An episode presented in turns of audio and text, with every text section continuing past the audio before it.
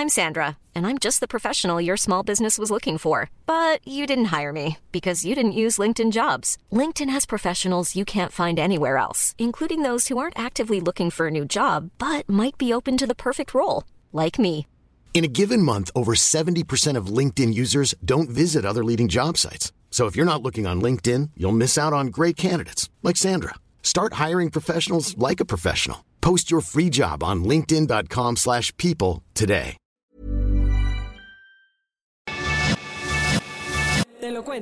Tu dosis diaria de noticias. Excelente ombliguito de semana tengan todos y todas. Bienvenidos a su dosis diaria de noticias con Te lo cuento. Soy Laura Gudiño y les pido que me acompañen a darle la vuelta al mundo para ver las noticias más relevantes del día. El día de hoy comenzaremos con una candidata a la presidencia de Colombia, después a la investigación del reality show político de Samuel García y Mariana Rodríguez, siguiendo un resumen del gobierno de Tonga después de la explosión del volcán y muchas más noticias, además del resumen de Corona News. Comenzamos. El retorno de la candidata.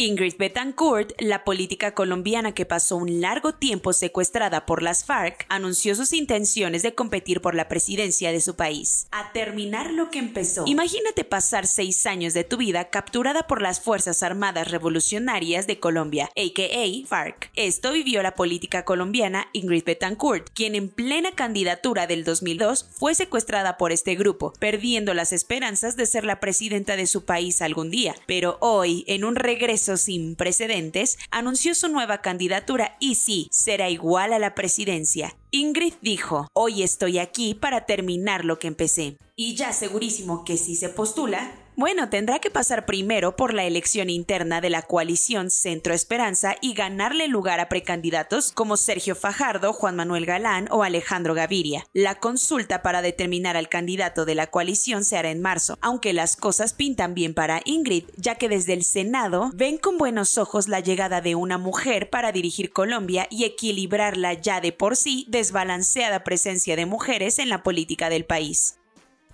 ¿La elección para cuándo y contra quién? Faltan cuatro meses para la primera vuelta presidencial en Colombia. Aún así, no te apresures, ya que todavía es temprano para dar nombres de las coaliciones y candidatos definitivos, pues apenas vienen las internas. Quien sí segurito va a estar será Gustavo Petro como candidato de la izquierda, ya que de entrada es quien va mejor en las encuestas. De momento, el retorno de Ingrid, después de ser liberada en 2008 y vivir fuera de su país por los años siguientes, pinta de película. ¿A poco no?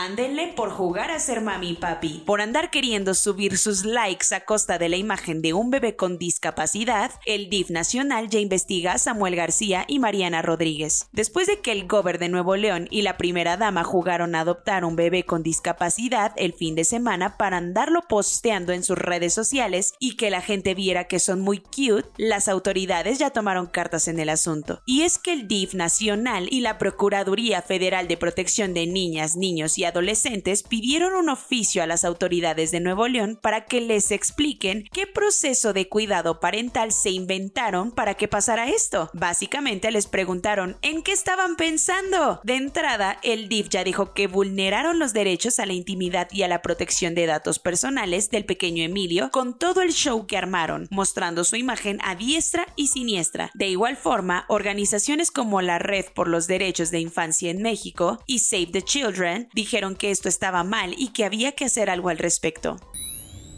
Tierra hablando a Tonga. Después de días incomunicados, el gobierno de Tonga finalmente pudo platicarle al mundo cómo están las cosas en el país tras el paso del tsunami y la erupción. Y no, las cosas no se ven nada bien. El gobierno por fin pudo mandar señales al mundo y las primeras imágenes de la catástrofe comenzaron a salir. Ahora sabemos que la ceniza tapó el cielo y las olas la tierra de Tonga, que después del trágico 15 de enero ahora lidia con los daños, las víctimas y para el colmo el virus. La cosa no es sencilla y las autoridades tienen que tomar decisiones pronto, ya que mientras la gente necesita ayuda para atender el desastre, tienen miedo de que la ayuda humanitaria extranjera traiga una nueva ola de coronavirus. Además, los caminos están muy dañados y las comunicaciones cortadas, lo que complica aún más la ayuda. Imagínate que Australia y Nueva Zelanda tienen aviones llenos de suministros listos para partir al rescate, pero no pueden porque las pistas del aeropuerto están en ruinas. Y ya ni para saber el número de víctimas o pérdidas, ya que el gobierno tiene atadas las manos por el desastre, aunque el reporte oficial hasta ahora marca tres personas muertas. Cuentos cortos. Félix Nieto Vázquez fue capturado cuando conducía su auto a las afueras de Nuevo Laredo, por allá de diciembre del 2018. Hoy por hoy sigue desaparecido y su pareja, quien también estuvo aquella ocasión pero sí fue liberada, no se ha cansado de atestiguar que quienes se lo llevaron fueron supuestos marinos. Desde entonces, la Secretaría de Marina ha negado los hechos, pero una investigación de Animal Político publicada ayer evidenció que la Fiscalía General de la República ya tiene abierta una carpeta de investigación apuntando hacia algunos marinos que posiblemente participaron en la desaparición de Félix habemos revocación de mandato de AMLO. Como era de esperarse, el INE ya juntó las firmas para validar esta votación. Para que te des una idea, necesitaban el órale el entro del 3% de la lista nominal de electores, que en personas serían 2.758.000 registros para llegar a la meta que marca la Ley Federal de Revocación de Mandato. Al corte de este 17 de enero, el INE reportó que la meta sí se logró al recaudar más de 2.8 millones de firmas. Ahora solo falta fijar fecha y definir presupuestos. Esa es otra novela para echar a andar la consulta. Y ahora sí habrá consecuencias por el grito homofóbico súper común en los estadios de fútbol. En medio de una ola de crímenes de odio contra la población LGBTIQ, la Federación Mexicana de Fútbol empezará a pedir los datos personales de todos los asistentes a los partidos de la selección y al que cachen gritando el insulto lo vetarán por cinco años. La medida fue el requisito que le puso el Tribunal de Arbitraje Deportivo a la Femex Food para permitirle al Tri jugar los próximos partidos con aficionados en las gradas, algo que la FIFA le había prohibido como multa por el grito homofóbico donde sí cumplen con sus promesas de venganza es en Emiratos Árabes Unidos, que no se quedó con las manos cruzadas por el reciente ataque con drones en Abu Dhabi supuestamente realizado por los hutíes. ¿Y cómo fue que respondieron? Bombardearon Sanaa, la capital de Yemen, lugar donde se concentra esta milicia, ocasionando la muerte de 12 personas. El ataque fue contra un edificio residencial donde vivía la familia del general Abdullah Qasem al-Hunayn, el que para la coalición de Arabia Saudita Saudita y Emiratos Árabes era un alto comandante UTI, el grupo apoyado por Irán contra el que se enfrentan en la guerra civil de Yemen. En Afganistán se movió la tierra no una, sino dos veces, y es que dos fuertes sismos sacudieron al país con una diferencia de apenas dos horas, dejando hasta el momento a 27 personas sin vida y desastres por doquier. El primero tuvo una intensidad de 4.9 y su hermano menor una de 5.3, cobrando las vidas que el primero no pudo arrebatar. Para colmo, esto pasó justo después de una locada temporada de lluvias que de por sí ya había dejado muy lastimadas las casas de adobe que estaban en las montañas. Los equipos de rescate y lugareños siguen buscando víctimas entre los escombros. Quien sí se tomó muy en serio esto del New Year, New Me fue la Cámara de Representantes de Indonesia, que ya dio el visto bueno para cambiar de lugar y de nombre su capital, dejando atrás las anécdotas de Yakarta y guardándolas en el baúl de los recuerdos. El nuevo centro político del país asiático se llamará Nusantara, nombre que por cierto se ha popularizado en los últimos años entre la gente para llamarle así al país y significa archipiélago en indonesio. Esta nueva urbe que apenas está en construcción estará en la isla de Borneo con la idea de descongestionar Yakarta.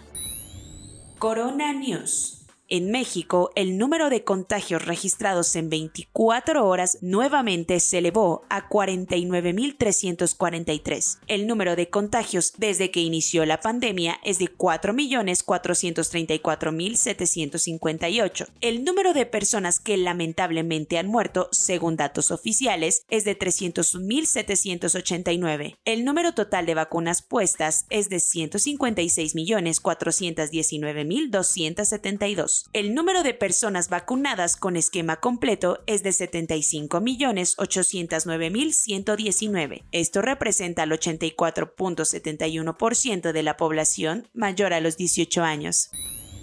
Ayer se volvió a romper el récord histórico de nuevos contagios en México. Cuídate, este Omicron está con todo. Rosario Robles, la exsecretaria de Desarrollo Social que está ahora en la cárcel, dio positivo a COVID-19. En el Poli ya preparan el regreso a clases presenciales con todo y protocolos sanitarios. Se espera que el 31 de enero ya estén en las aulas. Gatel dice que los contagios de Omicron son 10 veces más que las hospitalizaciones y muertes. Ya son 12 los estados los que cancelaron el regreso a clases presenciales por el alza de contagios de Omicron. Aún así, Gatel dice que las escuelas no son centros de contagio. Los servicios de verificación vehicular en la Ciudad de México estarán cerrados hasta nuevo aviso debido al aumento de casos en la capital. Tristemente, en Hong Kong sacrificarán al menos 2.000 hámsters y chinchillas porque las autoridades sospechan que puede portar coronavirus e infectar humanos los parlamentarios británicos endurecieron las pláticas para darle las gracias a Boris Johnson como primer ministro después de enterarse que hacía COVID fiestas en la residencia oficial. Sorpresa, en un extraño gesto, 102 millonarios y multimillonarios le pidieron al mundo que les cobren impuestos para mermar los daños que la pandemia ocasionó. Estados Unidos lanzó su sitio web para pedir pruebas gratuitas de COVID-19. A partir de ayer ya está disponible. Ni qué hacerle, es oficial. Los premios Grammy se posponen en abril por el alza de contagios de COVID-19. ¿Cómo? Tal vez cuatro refuerzos de vacuna contra COVID-19 no sean suficientes para protegerte bien de la variante Omicron, según una investigación en Israel. Soy Laura Gudiño y esa fue tu dosis diaria de noticias de este bello miércoles 19 de enero. Cuídense mucho, sigan sus precauciones contra COVID-19 y nos vemos mañana aquí en su podcast favorito, Te lo cuento.